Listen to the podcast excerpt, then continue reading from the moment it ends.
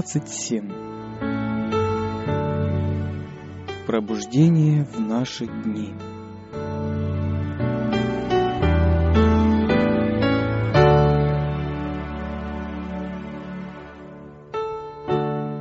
Везде, где Слово Божье проповедовалось добросовестно, оно приносило плоды, свидетельствовавшие о его божественном происхождении. Дух Божий сопровождал работу слуг Господних, и слово их было со властью.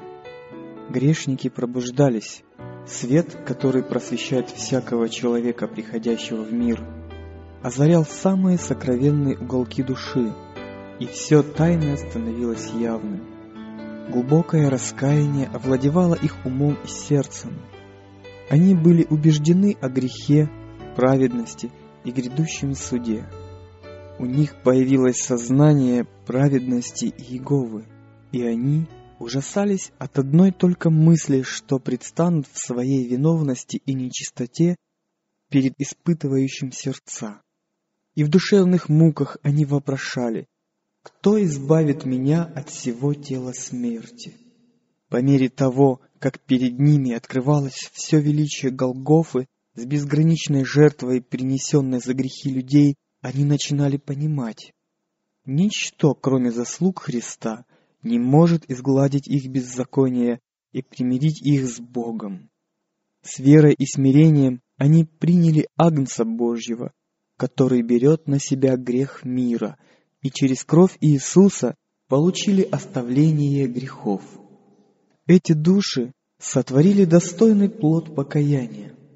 Они уверовали, были крещены и вышли из воды для новой жизни, уже как новое творение во Христе Иисусе, чтобы никогда больше не поступать по прежним похотям, но с верой в Сына Божьего идти по Его стопам, отражая Его характер и стремясь достичь такой же божественной чистоты.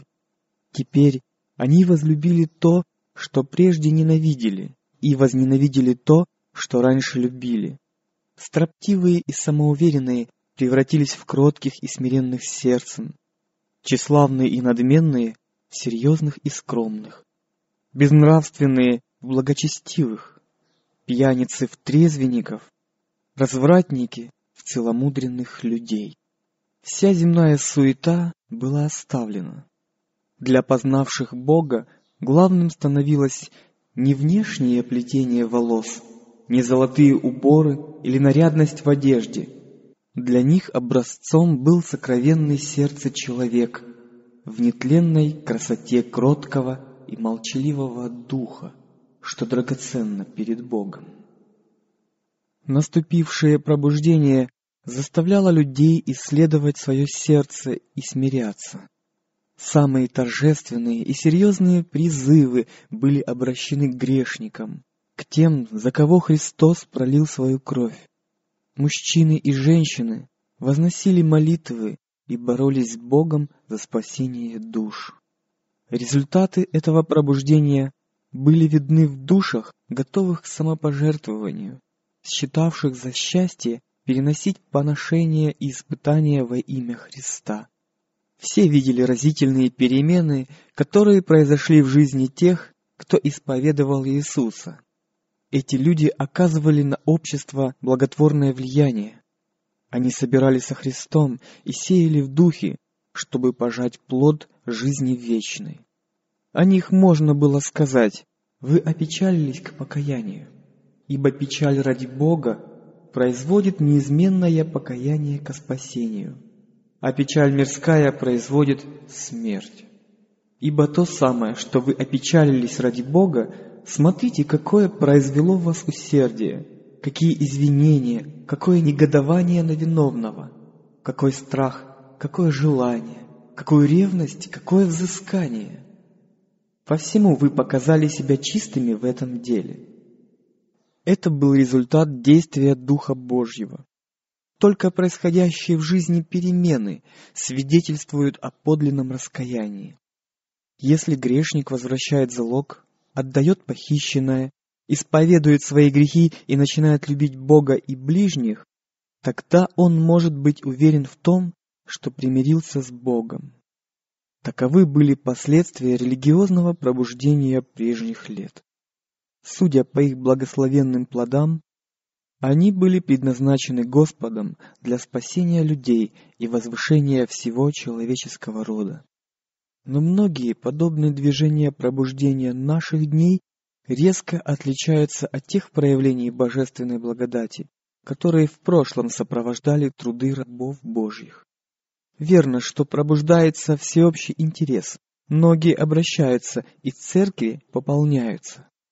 И тем не менее нельзя утверждать, что происходит возрастание истинно духовной жизни. Свет ярко вспыхивает на какое-то время, а потом гаснет. И тьма становится еще непроглядней. Слишком часто религиозное пробуждение достигается путем обращения к воображению и эмоциям, использования присущей людям тяги ко всему новому и загадочному. Люди, обращенные благодаря подобным манипуляциям, мало расположены к тому, чтобы слушать библейскую истину. У них нет интереса к свидетельствам пророков и апостолов. И если в богослужении не содержится ничего сенсационного, оно не привлекает их.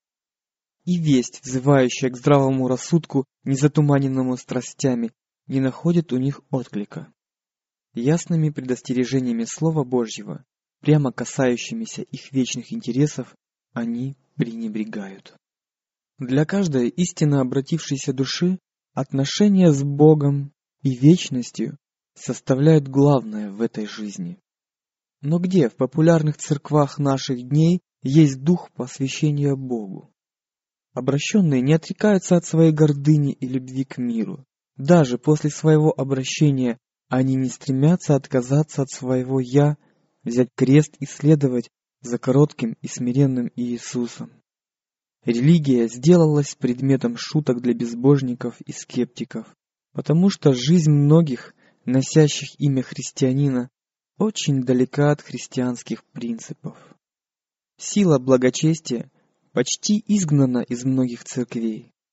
Увеселительные прогулки, церковные ярмарки и представления, игры, роскошные дома, собственные выставки, все это подавляет размышления о Боге. Люди настолько поглощены мирскими заботами, своими землями и имуществом, что вечные ценности кажутся ничтожными, мелкими и ненужными. Невзирая на всеобщий упадок веры и набожности, все же есть в этих церквях истинные последователи Христа. Перед тем, как последние суды Божьи посетят нашу землю, среди народа Божьего произойдет такое возрождение благочестия и святости, какого еще не бывало со времен апостолов. На детей Божьих будет излит Его Дух и сила. Тогда многие оставят церкви, которых любовь к миру вытеснила любовь к Богу и Его Слову. Многие служители и простой народ с радостью примут те великие истины, которые по воле Божьей возвещаются в наше время, чтобы приготовить людей ко второму пришествию Господа. Но враг человеческой души всеми силами старается помешать такой работе. Он попытается не допустить возникновения этого движения, подменяя его своей фальшивкой. В тех церквах, которые ему удастся обольстить, он создаст впечатление, будто уже излились особенные благословения Божьи и будет казаться, что происходит великое религиозное пробуждение. Множество людей будет радоваться чудесному воздействию на них Бога, в то время как это будет совершать совсем другой дух. Прикрываясь маской религиозности, сатана попытается распространить свое влияние на весь христианский мир. Во многих религиозных движениях, происходивших за последние полвека, в большей или меньшей степени видно действие той самой силы, которая проявит себя в более широких движениях будущего. Мы видим, что люди испытывают эмоциональный подъем. Истина смешивается с ложью, что многих вводит в заблуждение. Но обмана можно избежать. В свете Слова Божьего не так уж трудно определить природу этих движений. Мы можем с уверенностью сказать, что нет благословения Божьего там, где люди пренебрегают свидетельством Библии, отворачиваются от тех ясных и испытывающих душу истин, которые требуют самоотречения и отказа от мирских удовольствий. Если применить правило, данное самим Христом, по плодам их узнаете их. Становится ясно, что эти движения не от Духа Божьего. В истинах своего слова Бог открыл себя людям, и для всех принимающих эти истины они являются щитом против обольщений сатаны. Только пренебрежение этими истины открыло дверь для пороков, которые сегодня широко распространены в религиозном мире. Сущность и значение закона Божьего в большой степени потеряны из виду. Неправильное представление о природе, незыблемости и требованиях божественного закона привело к ошибочному восприятию обращения и освящения, а это повлекло за собой упадок благочестия в церкви. Этим и объясняется отсутствие духа и силы Божьей в современных движениях за возрождение. Люди различных вероисповеданий, известные своим благочестием, признавая этот факт, горько сокрушаются о происходящем.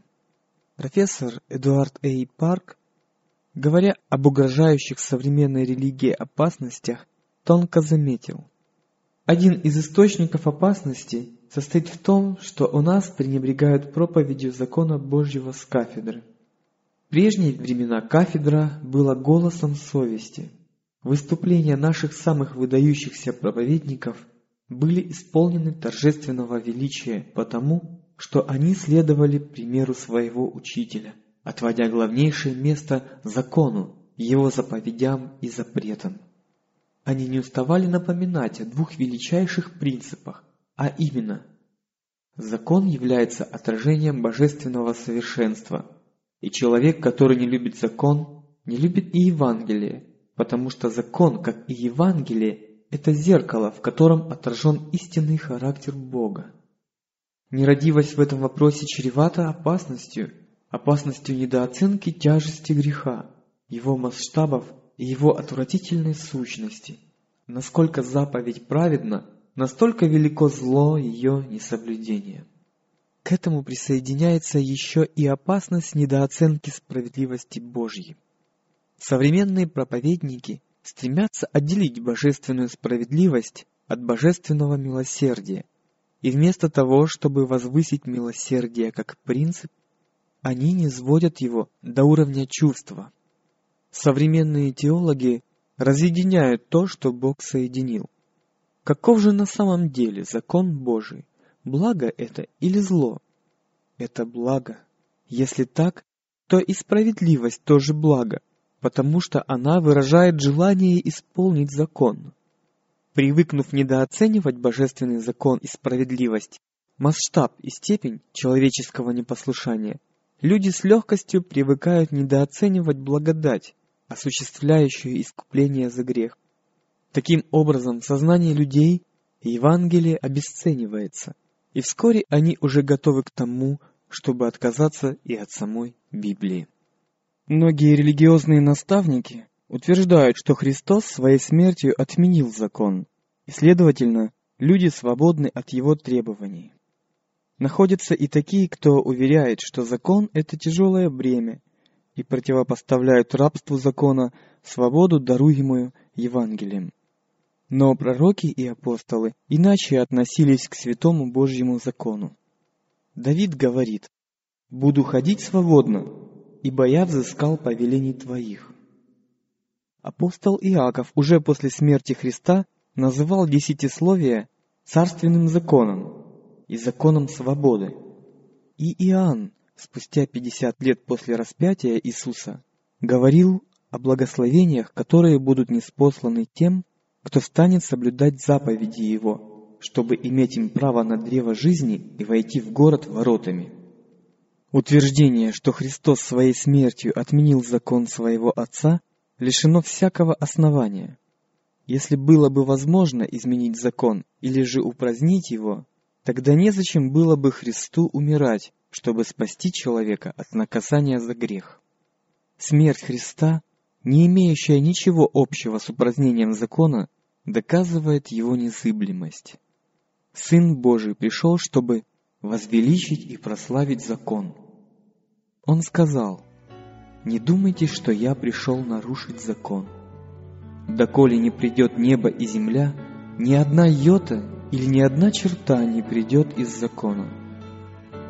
И о себе он говорит, «Я желаю исполнить волю Твою, Боже мой, и закон Твой у меня в сердце».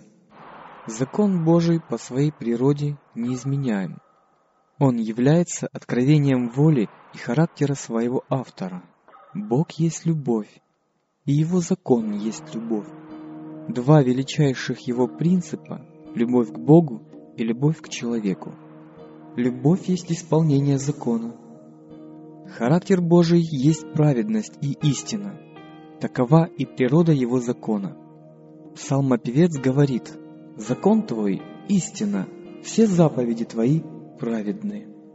И апостол Павел заявляет, закон свят, и заповедь свята, и праведна, и добра. Такой закон, будучи выражением мудрости и воли Божьей, должен быть таким же вечным, как и его автор. Обращение и освящение действуют таким образом, что люди примиряются с Богом и начинают жить согласно принципам Его закона – Вначале человек был сотворен по образу Божьему. Он был в совершенной гармонии с природой и законом Божьим. Принципы праведности были запечатлены в его сердце. Но грех разлучил его с Творцом, и человек перестал отражать в себе божественный образ. Его сердце объявило войну принципам закона Божьего. Плотские помышления – суть вражда против Бога – ибо закону Божию не покоряются, да и не могут. Но Бог так возлюбил мир, что отдал Сына Своего Единородного, чтобы примирить человека с Богом. Через заслуги Христа человек получил возможность восстановить гармонию со своим Творцом. Его сердце должно быть обновлено божественной благодатью. Он должен принять новую, исходящую свыше жизнь. Эта перемена и есть второе рождение, без которого, говорит Иисус, человек не может увидеть Царствие Божьего. Первый шаг к примирению с Богом – это осознание греха. Грех есть беззаконие, и законом познается грех. Для того, чтобы увидеть свою вину, грешник должен испытать себя величайшим мерилом Божьей праведности. Это зеркало, которое открывает совершенство праведного характера и позволяет человеку увидеть собственные недостатки. Закон только открывает человеку его грехи, но не избавляет от них. Тому, кто будет исполнять его, обещана жизнь, а удел нарушившего его — смерть.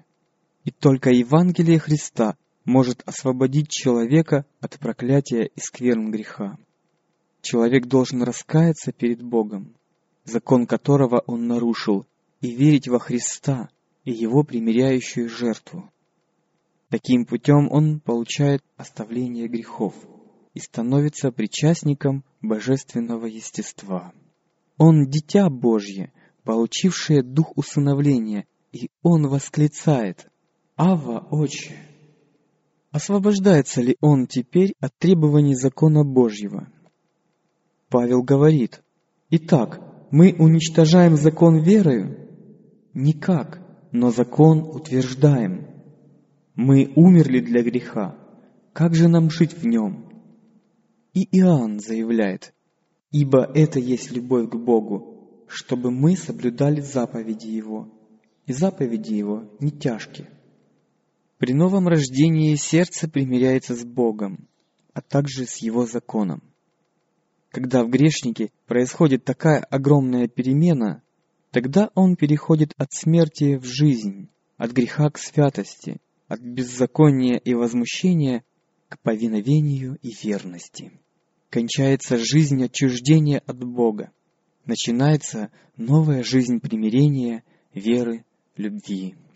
Тогда праведность закона будет исполнена в нас, кто ходит не по плоти, но по духу. И мы всем сердцем сможем сказать, «Как люблю я закон Твой, весь день размышляю о нем. Закон Господа совершен, укрепляет душу. Без закона люди не имеют правильного представления о чистоте и святости Божьей, равно как и о собственной виновности и нечистоте. Они не сознают своей греховности и не испытывают нужды в покаянии. Не видя своего гибельного положения, как нарушители закона Божьего, они не сознают нужды в примиряющей крови Христа. Надежда на спасение не влечет за собой обновление их сердца, не меняет их жизнь.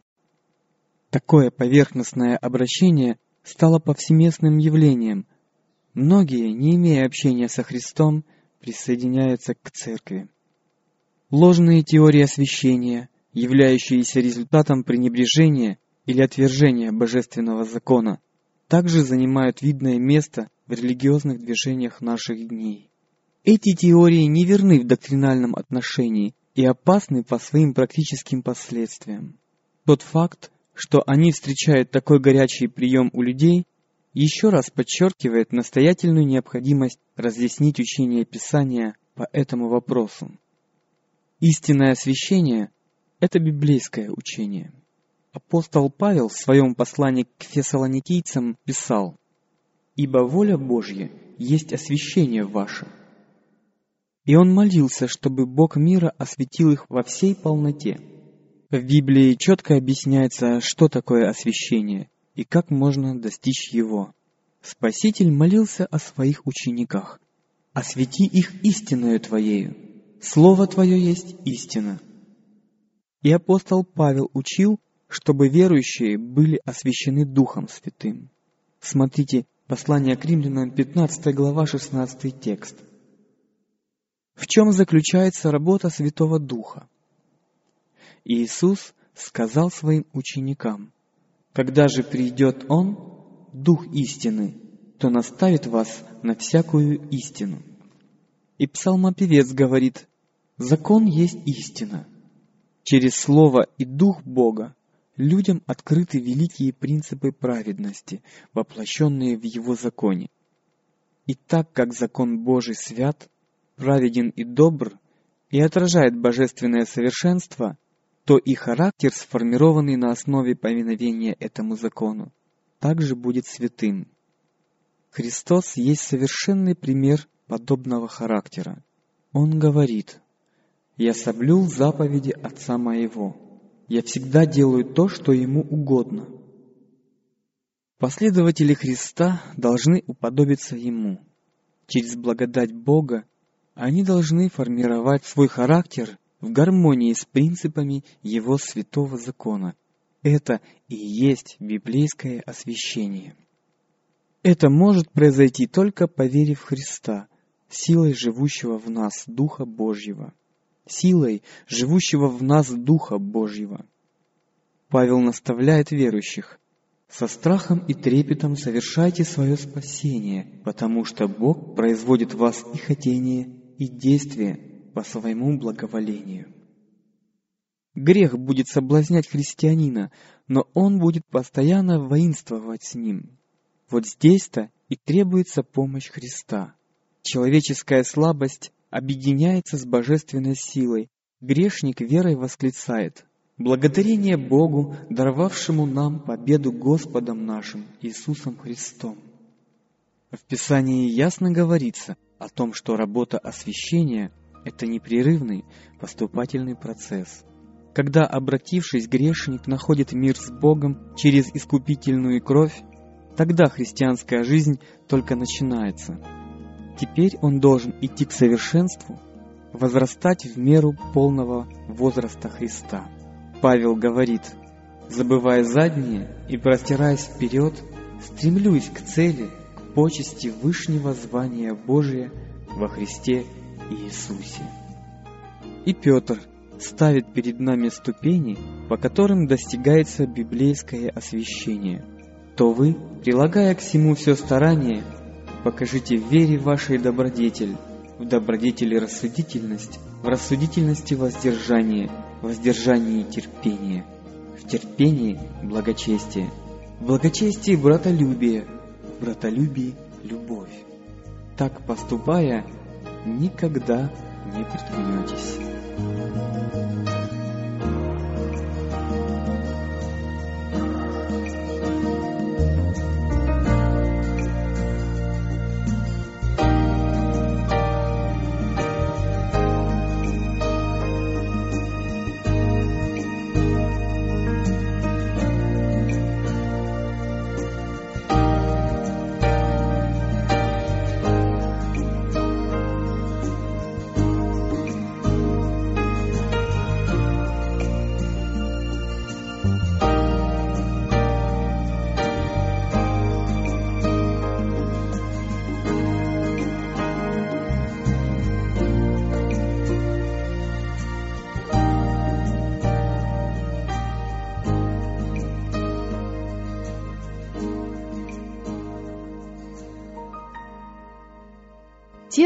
Кто на личном опыте пережил библейское освящение, будут во всем проявлять дух смирения.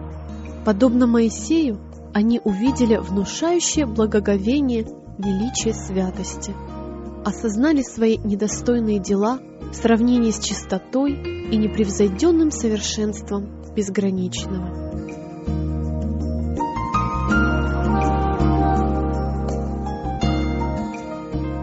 Пророк Даниил является примером истинного освящения. Его продолжительная жизнь была наполнена благородным служением своему Творцу. Он был мужем, возлюбленным небом. Но вместо того, чтобы гордиться своей чистотой и святостью, этот почтенный пророк ставит себя на один уровень с грешным Израилем и умоляет Бога заступиться за свой народ. Ибо мы повергаем моление наше пред Тобою, уповая не на праведность нашу, но на Твое великое милосердие. Согрешили мы, поступали нечестиво. Он прямо заявляет, «Я еще говорил и молился, и исповедовал грехи мои и грехи народа моего». И когда позже Сын Божий пришел, чтобы дать ему наставление, Даниил говорит, Вид лица моего чрезвычайно изменился, не стало во мне бодрости. Когда Иов услыхал голос Божий среди сильного ветра, он произнес, «Я отрекаюсь и раскаиваюсь в и пепле». И когда Исаия увидел славу Божью и услышал, как херувимы восклицают «Свят, свят, свят Господь Саваоф!», он вскричал «Горе мне! Погиб я, ибо я человек с нечистыми устами. После того, как Павел был вознесен до третьего неба и слышал такие слова, какие невозможно передать человеку, он говорил сам о себе, как о наименьшем из всех святых. Возлюбленный Иоанн, который не раз склонял свою голову на грудь Иисуса и видел славу Его, пал, как мертвый, к ногам ангела. Те, кто живет в тени Голговского креста, никогда не могут питать чувство самодовольства и утверждать хвастливо, что они свободны от греха. Они сознают, что это их грех причинил такую муку Сыну Божьему и сокрушил его сердце. И эта мысль приведет их к еще большему самоуничижению. Чем ближе человек ко Христу, тем яснее видит он всю слабость и греховность человечества и надеяться только на заслуги распятого и воскресшего Спасителя. Освящение в том его понимании, которое получает все большее распространение в современном религиозном мире, проникнуто духом самовозвышения и пренебрежения к закону Божьему, как чуждому библейской религии. Защитники такой теории учат, что освящение – это единовременный акт, когда исключительно при помощи веры человек достигает совершенной святости. «Только верьте», — говорят они, — «и получите благословение». По их мнению, от получателя благословений в дальнейшем не требуется каких-либо усилий. В то же самое время они отрицают авторитет закона Божьего, утверждая, что свободны от необходимости соблюдать заповеди. Но возможно ли человеку достичь святости, угодной Господу и соответствующей его характеру, если он пренебрегает теми принципами, которые выражают его природу и волю и показывают, что благоугодно ему. Из желания исповедовать легкую, удобную религию, которая не требует борьбы, самоотречения и отказа от мирских ценностей, и родилось учение о том, что достаточно веры, одной только веры. Это учение очень популярно, но что говорит Слово Божье? Апостол Иаков замечает, что пользы, братья мои, если кто говорит, что он имеет веру, а дел не имеет? Может ли эта вера спасти его? Но хочешь ли знать, неосновательный человек, что вера без дел мертва? Не делами ли оправдался Авраам, отец наш, возложив на жертвенник Исаака, сына своего? Видишь ли, что вера содействовала делам его, и делами вера достигла совершенства. Видите ли, что человек оправдывается делами, а не верою только. Слово Божье свидетельствует против такого ложного учения о вере без дел. Вера, которая претендует на благосклонность неба и в то же время не подчиняется условиям, на которых может быть дарована милость, это вовсе не вера, а дерзкая самонадеянность. Ибо подлинная вера основывается на обетованиях Священного Писания. Пусть никто не обольщается, невозможно достичь святости, осознанно нарушая хотя бы одно из требований Божьих. Преднамеренный грех заглушает обличающий голос Святого Духа и разлучает душу с Богом. Грех есть беззаконие, а всякий согрешающий не видел его и не познал его. Хотя Иоанн в своих посланиях и пишет так много о любви, однако он, не колеблясь, разоблачает истинный характер тех, кто, претендуя на освящение, в то же время нарушает закон Божий. Кто говорит «я познал его», но заповеди его не соблюдает, тот лжец, и нет в нем истины. А кто соблюдает Слово Его, в том истина любовь Божия совершилась. И здесь испытывается вера каждого. Нельзя судить о святости человека до тех пор, пока она не испытана единственным мерилом святости, как на небе, так и на земле. Люди, которые не ощущают в должной мере своей ответственности перед нравственным законом, умоляют и обесценивают заповеди Божьи, нарушают хотя бы одну из заповедей сих малейших и учат этому других, не вправе рассчитывать на благословение Господа. И можно с уверенностью сказать, что их претензии лишены всякого основания. Человек, утверждающий, что он без греха, тем самым показывает, что он далек от святости. Только те, кто не имеет истинного представления о безграничной чистоте и святости Бога и о том, какими должны быть люди, живущие в согласии с Господом, могут считать себя святыми, потому что у них нет правильного понятия о чистоте и возвышенной любви Иисуса, о коварстве и порочности греха. Чем больше расстояние между человеком и Христом, чем несовершеннее его понятие о сущности и требованиях Господа, тем праведнее он кажется самому себе. Освящение, о котором говорит Священное Писание, касается всего человеческого существа, духа, души и тела. Павел умолял фессалоникийцев, чтобы их дух и душа и тело во всей целости да сохранится без порока в пришествии Господа нашего Иисуса Христа. И еще он обращается к верующим. Итак, умоляю вас, братья, милосердием Божиим, представьте тела ваши жертву живую, святую, благоугодную Богу. В Древнем Израиле каждая жертва, предназначенная Богу, тщательно осматривалась. Какой-либо недостаток, обнаруженный у животного, делал его непригодным для жертвоприношения, потому что Бог требовал жертвы без порока так и верующие должны представить свои тела, жертву живую, святую и благоугодную Богу. Для этого человек должен поддерживать себя в наилучшем состоянии.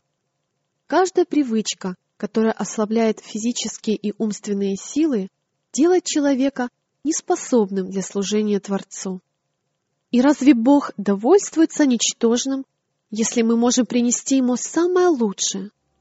Христос сказал, «Возлюби Господа Бога твоего всем сердцем твоим». Те, кто любит Бога всем сердцем, будут стремиться наилучшим образом послужить Ему своей жизнью и будут стараться привести все свое существо в соответствии с законами, которые помогут им исполнять Его волю. Любящий Бога не позволит чревоугодию или страсти молить или осквернить жертву, которую он должен принести Небесному Отцу. Петр говорит, «Прошу вас удаляться от плотских похотей, восстающих на душу. Всякое удовлетворение греховного желания снижает и духовные, и умственные способности, притупляет восприятие, так что Слово Божье или же Дух Святой не производит должного впечатления на сердце. Павел обращается к Коринфянам. «Очистим себя от всякой скверной плоти и духа, совершая святыню в страхе Божьем». А к плодам духа – любви, радости, миру, долготерпению, благости, милосердию, вере, кротости – он присоединяет воздержание. Оставляя без внимания эти вдохновенные слова, сколько христиан сегодня разрушают свое здоровье в погоне за наживой или в угоде моде. Сколько оскверняют в себе образ Божий объедением, пьянством и недостойными развлечениями. И церковь, вместо того, чтобы порицать эти пороки, слишком часто поощряет зло, взывая к аппетиту, корыстолюбию и жажде удовольствий ради обогащения своей сокровищницы, которую способна наполнить любовь ко Христу. Если бы Иисус зашел в современные церкви и увидел бы там празднество и нечестивую торговлю, прикрываемую внешней набожностью, то разве не изгнал бы он этих осквернителей, как он изгнал из храма менял? Апостол Иаков говорит, что мудрость, сходящая свыше, во-первых, чиста. И если бы ему пришлось встретиться с таким христианином, который произносил бы имя Иисуса устами, оскверненными табаком, и который весь был бы пропитан этим запахом и отравлял воздух, вынуждая окружающих дыхать яд. Если бы апостол столкнулся с этой привычкой, столь противоречащей чистоте Евангелия, разве не осудил бы он ее как земную, душевную и бесовскую? Рабы табака, полагая, что достигли полного освящения, надеются оказаться на небе. Но Слово Божье ясно говорит, что не войдет в него ничто нечистое. Не знаете ли, что тела ваши — суть храм живущего в вас Святого Духа, которого имеете вы от Бога, и вы не свои, ибо вы куплены дорогою ценою. Посему прославляйте Бога и в телах ваших, и в душах ваших, которые суть Божью. Тот, чье тело является храмом Святого Духа, не будет порабощен пагубной привычкой. Все силы он посвятит Христу, искупившему его своей драгоценной кровью. Все, принадлежащее ему, принадлежит и Господу. Разве может он оставаться невиновным, если растранжирит доверенный ему капитал? Люди, называющие себя христианами, ежегодно тратят большие суммы денег на бесполезные и пагубные развлечения, в то время как души погибают, не услышав слова жизни. Сжигая на жертвенники своих порочных желаний больше средств, чем они жертвуют бедным и на распространение Евангелия, они обкрадывают Бога в десятине приношениях. Если бы все, кто называют себя последователями Христа, были бы истинно освященными, тогда они не тратили бы свои средства на бесполезные и вредные занятия, а отдали их в сокровищницу Господню. И какой пример воздержания и самоотречения подали бы такие христиане? Тогда они стали бы светом мира. Весь мир обратился в погоню за удовольствиями и развлечениями.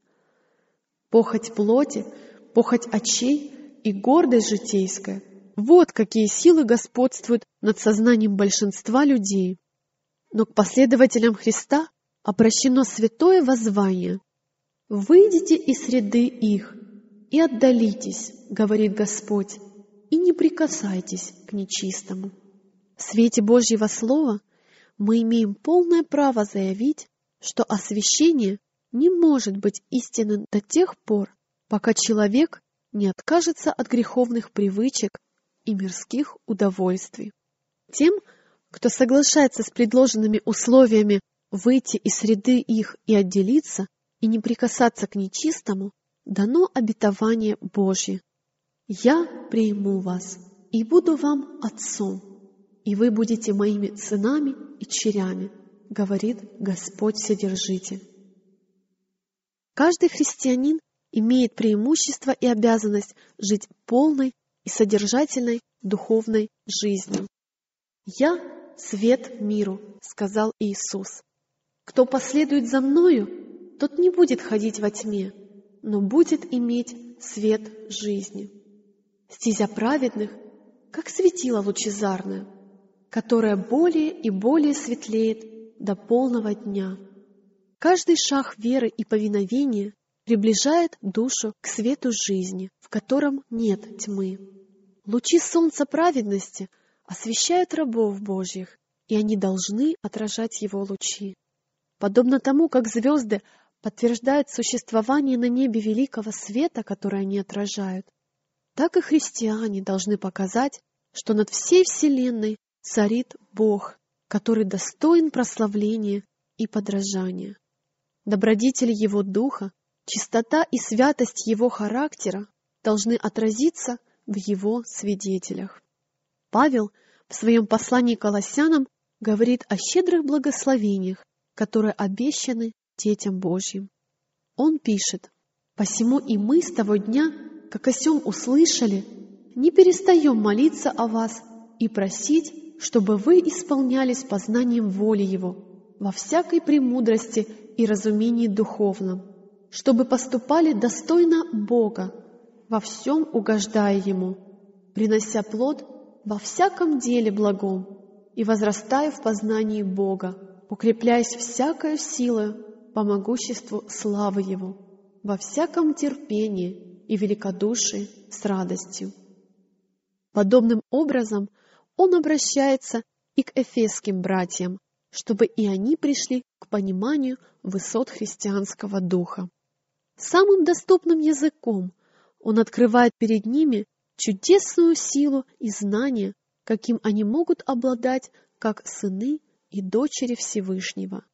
Им нужно крепко утвердиться духом его во внутреннем человеке, чтобы укорененные и утвержденные в любви могли постигнуть со всеми святыми, что широта и долгота, и глубина и высота, и уразуметь превосходящую разумение любовь Христову. Но молитва апостола достигает кульминации, когда он просит, чтобы они исполнялись всею полнотою Божию. В этих текстах показаны высоты, которых мы можем достичь верой в обетование нашего Небесного Отца если только исполним Его требования. Заслуги Христа могут приблизить нас к престолу безграничного могущества. Тот, который Сына Своего не пощадил, но предал Его за всех нас, как с Ним не дарует нам и всего? Отец дал Своему Сыну Святого Духа не мерой, и мы также можем обладать этой полнотой. Иисус говорит, «Если вы, будучи злы, умеете даяния благие давать детям вашим, тем более Отец Небесный даст Духа Святого просящим у Него. И если чего попросите во имя Мое, я то сделаю. Просите и получите, чтобы радость ваша была совершенной. Хотя жизнь христианина отличается смирением, это не означает печали и заниженной самооценки. Преимущество каждого — жить так, чтобы Бог мог его одобрить и благословить. Наш Небесный Отец не желает, чтобы мы все время пребывали во мраке и угрызениях совести. Истинное смирение состоит не в том, чтобы ходить с опущенной головой и постоянно думать о своих грехах. Мы можем пойти к Иисусу и очиститься, и стоять перед законом без стыда и угрызений совести. Нет ныне никакого осуждения тем, которые во Христе Иисусе живут не по плоти, но по духу. Через Иисуса падшие сыны Адама становятся сынами Божьими, ибо и освящающие, и освящаемые все от единого, поэтому Он не стыдится называть их братьями. Жизнь христианина должна быть жизнью веры, победы и радости в Господе, ибо всякий, рожденный от Бога, побеждает мир. И сия есть победа, победившая мир, вера наша. Как справедливо говорит Ниемия Божий слуга, радость пред Господом — подкрепление для вас. Павел говорит, радуйтесь всегда в Господе. И еще говорю, радуйтесь, всегда радуйтесь, непрестанно молитесь, за все благодарите, ибо такова о вас воля Божья во Христе Иисусе. Таковы, согласно Библии, плоды обращения и освящения, но их редко можно увидеть, потому что христианский мир пренебрегает великими принципами праведности, изложенными в законе Божьем.